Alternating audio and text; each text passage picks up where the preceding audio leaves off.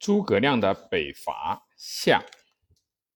这一年，魏太和二年，也就是公元二二八年的夏天和秋天，曹睿命曹休率部骑十万进去东吴的宛城，又命司马懿从南阳去江陵，贾逵从西阳向东关，三道并进。东吴大将陆逊把曹休杀得大败，曹魏抽调关中的军队去抵抗东吴。这年冬天，诸葛亮趁关中空虚，引兵出大散关，围攻陈仓，攻了二十多天，还是没有攻下。蜀军粮食已尽，又听到魏援军快到，诸葛亮只得迅速撤退了。公元二二九年。的春天，诸葛亮又出兵攻下了阴平、武都二郡，并击退了魏将郭淮的援军。蜀主刘禅又任命诸葛亮为丞相。魏军统帅曹真见蜀军三次北侵，并攻占阴平、武都二郡，请求魏主准许他统兵伐蜀。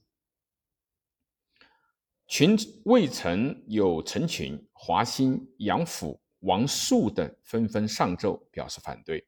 公元二三零年的八月，曹真从长安出兵西讨，是遇淋雨二三十多天，山坂峻滑，栈道断绝，行军困难，只得退兵。第二年的二月，诸葛亮又率诸军北攻祁山。这时曹真病重，魏主调司马懿都督关中诸军。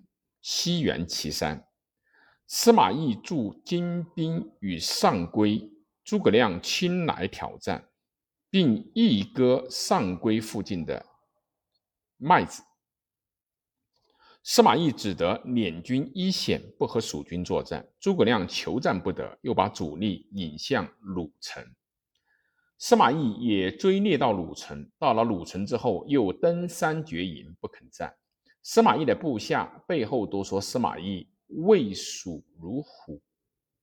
魏军曾和蜀军交锋了一次，魏军折损了甲士三千人，司马懿更是坚壁不肯决战了。六月，诸葛亮粮尽退军，魏大将张合率部追猎，在木门谷遇伏，非死重期而死。诸葛亮每次出兵。魏将曹真、司马懿等都执行战略防御的方针，不肯和亮决战。蜀汉十万大军一切给养和粮米都是从剑南运到前线，千里馈粮，事有饥色。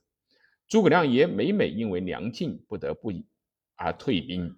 后来设计制造了两种号为木牛、牛马的运输车辆，先期蜀运粮米以供军用。并修理斜谷的底阁，运来的米基储在斜谷口。公元二三四年的二月，诸葛亮动员了十万大军，由包斜道北抵眉县。司马懿当时指挥魏军二十多万人，也驻扎在渭水南边，堵击蜀军。他还是坚持历来的方针，坚壁不肯会战。诸葛亮也表示要长期驻扎在渭水南岸，开始在渭南分拨一部分兵力来经营屯田，史称“耕者杂于魏兵居民之间，而百姓安堵，均无私焉”，说明魏军在，说明蜀军在诸葛亮的统治下纪律很好，居民的关系也不错。诸葛亮的这次出兵是和东吴配合好的。同年的五月，吴主孙权亲率大军十万。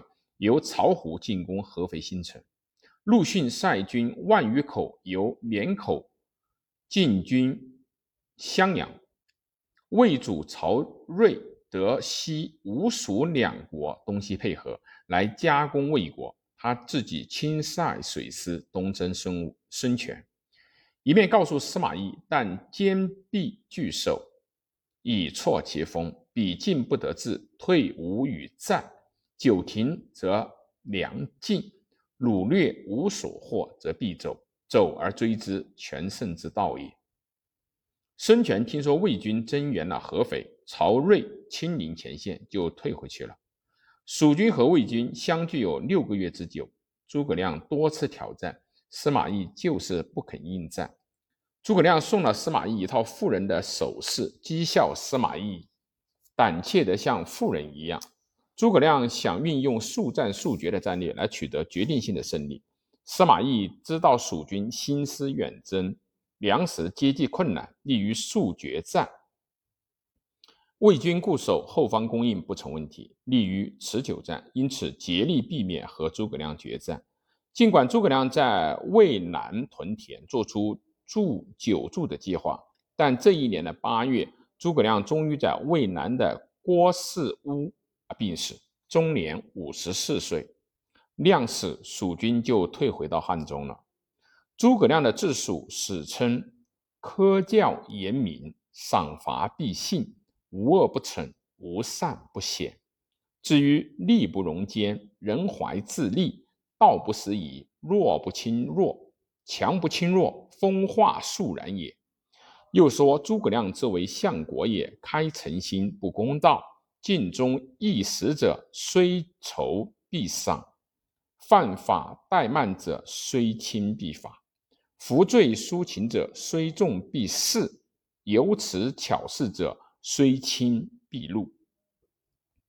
忠于邦域之内，贤位而爱之；行政虽峻而无怨者，以其用清贫而劝诫民也。辅佐诸葛亮多年的丞相长史张翼。也称赞诸葛亮说：“公赏不疑远，罚不尽阿阿尽，绝不可以无功取，情不可以以贵事灭。此贤愚之所以简望谦望其身者也。”诸葛亮实行法治，政治比较亲民，蜀汉地区的阶级矛盾因此有所缓和。诸葛亮死后，蜀汉的百姓非常怀念他，遂因时节师祭之于道末上。百姓相祭，容夷也是。